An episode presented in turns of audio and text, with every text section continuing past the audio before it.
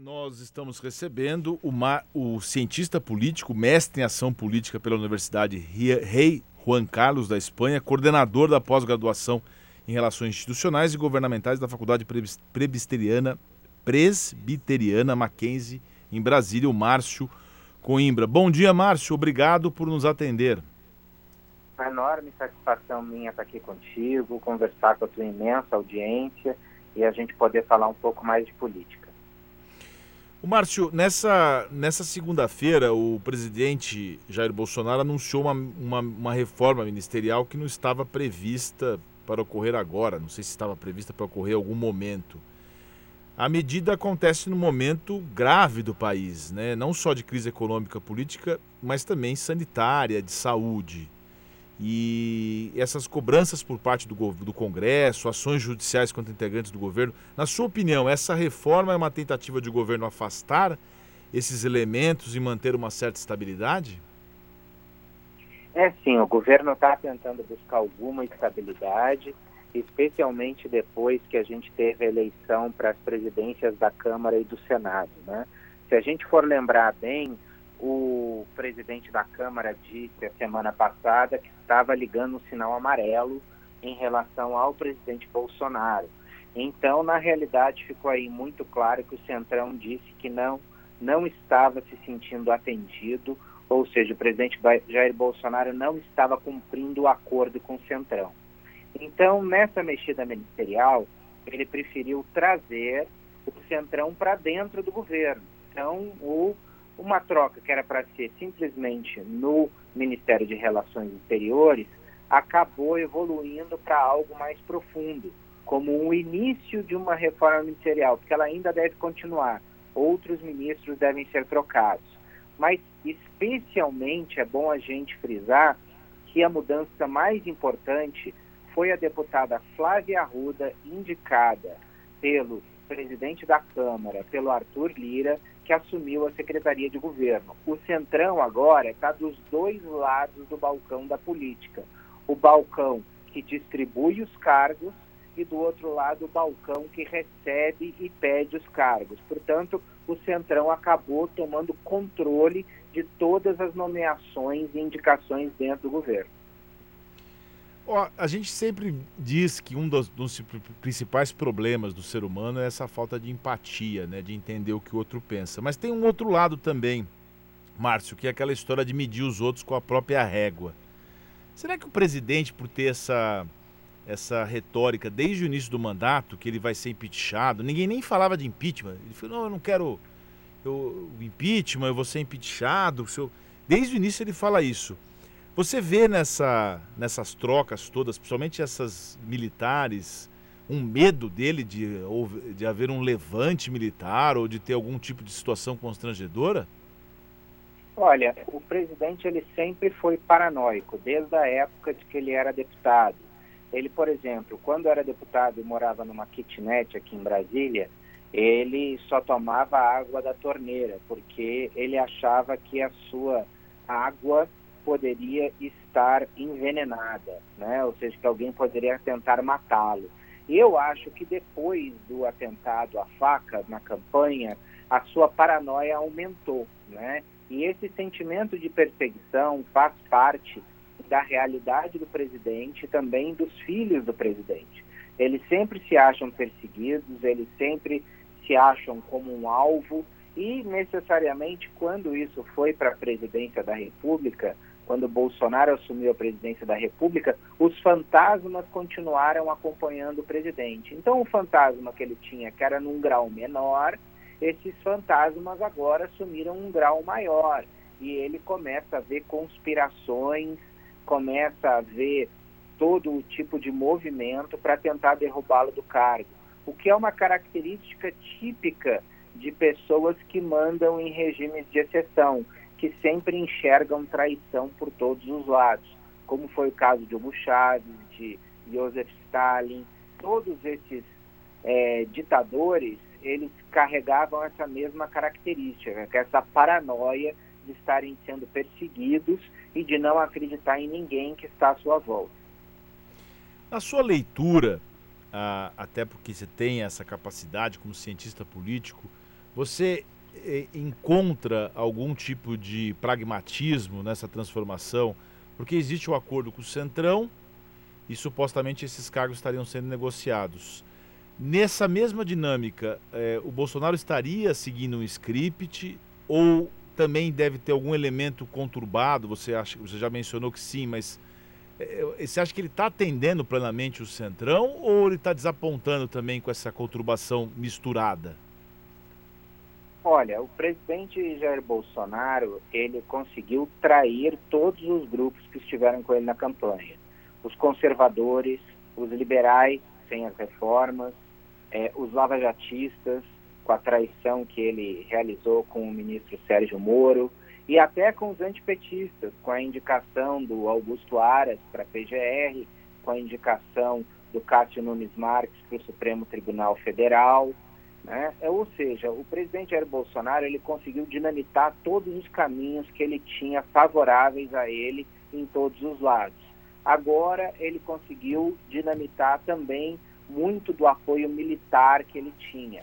Ele se fia no Centrão e nos votos do Centrão para não ser retirado do cargo.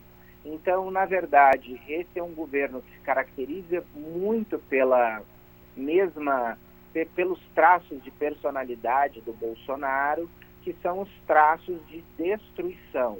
Bolsonaro, nos seus 30 anos como deputado, 28 anos como deputado, ele nunca construiu nada. Ele nunca foi um deputado propositivo. Ele sempre foi um deputado, é pelo contrário, que agia pela destruição. Ou seja, ele era contra várias agendas, mas ele nunca foi a favor de uma agenda específica de melhora para o país. Ele se reelegeu também com o discurso da destruição, de acabar com tudo que estava aí feito pelo PT, mas ele não propunha nada no seu lugar. E agora, como governante, ele está fazendo um governo da destruição, ou seja, ele destrói aquilo que foi construído, mas ele não consegue botar nada no lugar. E esse vácuo é que acabou com a popularidade dele. E pelas leituras que eu faço das pesquisas, é possível, dependendo de qual será o candidato de centro, que o presidente Jair Bolsonaro, inclusive, esteja fora do segundo turno em 2022. Se é que vai ser candidato, né? Tem essa é também. Verdade. Porque é verdade. ele mesmo dizia na campanha que era contra a reeleição. Então, não sei se ele não vai eh, voltar atrás depois, até porque se é verdade que existe uma instabilidade nas suas atitudes, a gente pode esperar esse tipo de posicionamento também. Agora, outro ponto aqui é, que as pessoas acabam mencionando que são os rótulos, né? Nós falamos aqui no começo do programa, na abertura do programa, Márcio, sobre o golpe de 64.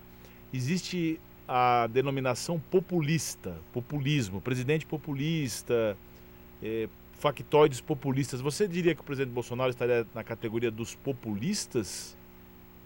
Ah, sem dúvida alguma. É, o populista é aquele que busca uma conexão direta com o povo que não passe pela relação institucional dos poderes. Né? Então, ele tentando criar essa relação direta com o povo, isso já, característica, já é uma característica do populismo. A própria utilização das redes sociais para fazer um diálogo direto com a população já mostra que Bolsonaro, desde o princípio, carregou na característica do populismo. Mas ele foi além. Com o auxílio emergencial e o crescimento artificial da sua popularidade, em função dos 600 reais que foram distribuídos o ano passado, ele sentiu o gosto da popularidade por intermédio dos programas de transferência de renda. Então, ele ali conseguiu vestir a carapuça do populista e gostou né, dessa característica, ele gostou das benesses do populismo e começou a agir como tal. Acontece que essa agenda o afasta da agenda de reformas, de uma agenda racional, de uma agenda, agenda de confiança externa, e a partir daí nós vimos o dólar aumentar, o preço das coisas aumentarem no Brasil, a inflação aumentar, o descontrole das contas públicas aumentar, características claramente de um governo populista que gasta também em excesso, aonde a gente vê por vezes um crescimento muito rápido da economia, mas depois uma grande depressão, como aconteceu, por exemplo, no início dos anos Dilma. Acontece que o Brasil vai começar a colher os erros de Bolsonaro, talvez por muito tempo, a partir do fim do seu governo.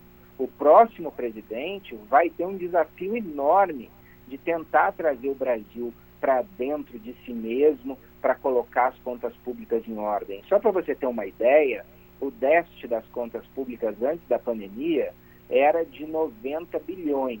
Hoje ele está batendo em um trilhão. E há 10 anos atrás, quando o presidente Lula deixou o poder, nós tínhamos esse valor zerado, ou seja, havia um equilíbrio fiscal, né? um equilíbrio que foi perdido com a Dilma, mas que foi completamente perdido também agora por Bolsonaro. Características de regimes populistas muito claros, tanto em um quanto em outro.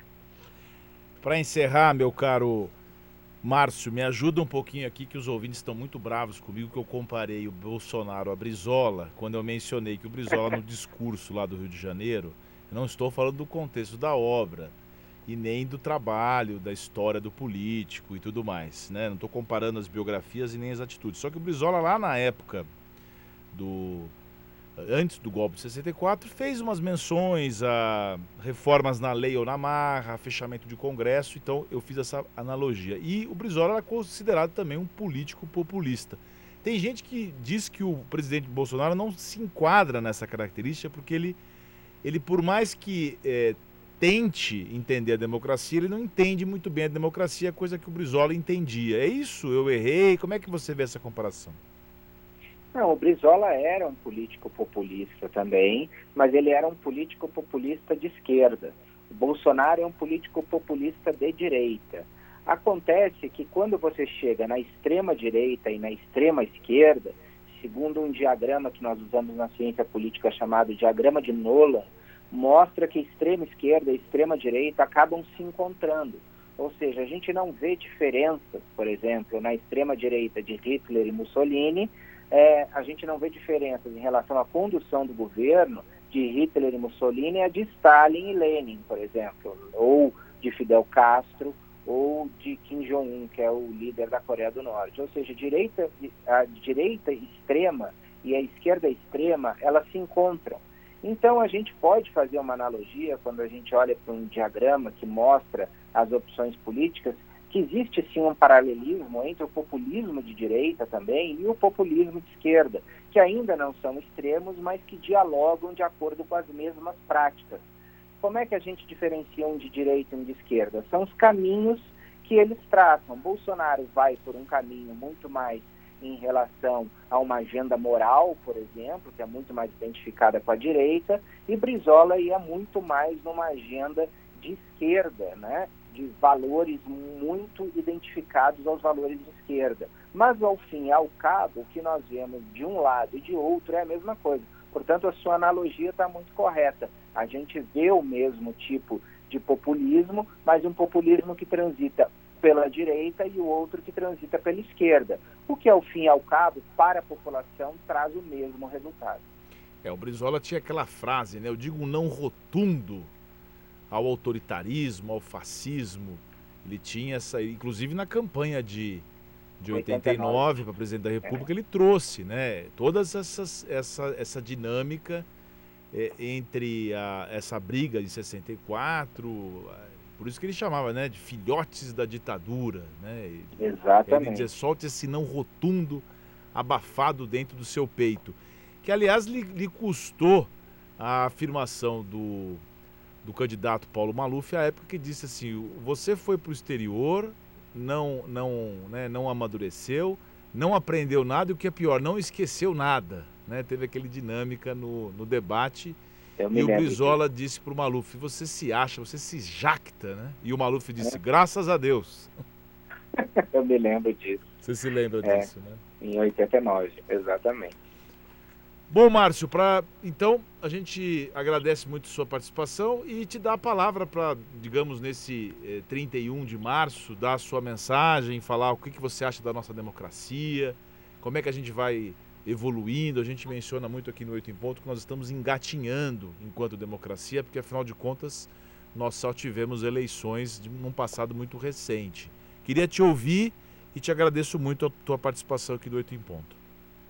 Eu que agradeço estar aqui contigo, a tua enorme audiência. Eu acho que o que a gente pode deixar nesse dia é exatamente a ideia de que a nossa democracia ela está sempre em amadurecimento e em construção. Nós não podemos nunca achar que a nossa democracia está consolidada. Nós sempre precisamos desconfiar de que possam existir movimentos contra a democracia. Portanto, a democracia exige eterna vigilância, porque o que não faltam são pessoas autoritárias que buscam tentar subverter a democracia. A democracia pode parecer, para alguns que nos ouvem, um conceito muito abstrato, mas quando ela nos falta, nós vemos como ela é importante. Sem a democracia, nós não temos liberdade. Aqueles autoritários que dizem que estão defendendo a nossa liberdade, cerceando a nossa democracia, eles são, na verdade, ditadores travestidos de governos populistas. Portanto, nesse 31 de março, eu acho que a mensagem que fica mais importante é que nós temos que ser vigilantes, nós temos que cuidar da nossa democracia, porque ela ainda é muito jovem e talvez ela não resistisse a um movimento como Donald Trump fez nos Estados Unidos de invasão do Congresso. Aqui no Brasil, nós precisamos estar muito atentos e vigilantes. A nossa democracia é jovem e inspira sempre muitos cuidados.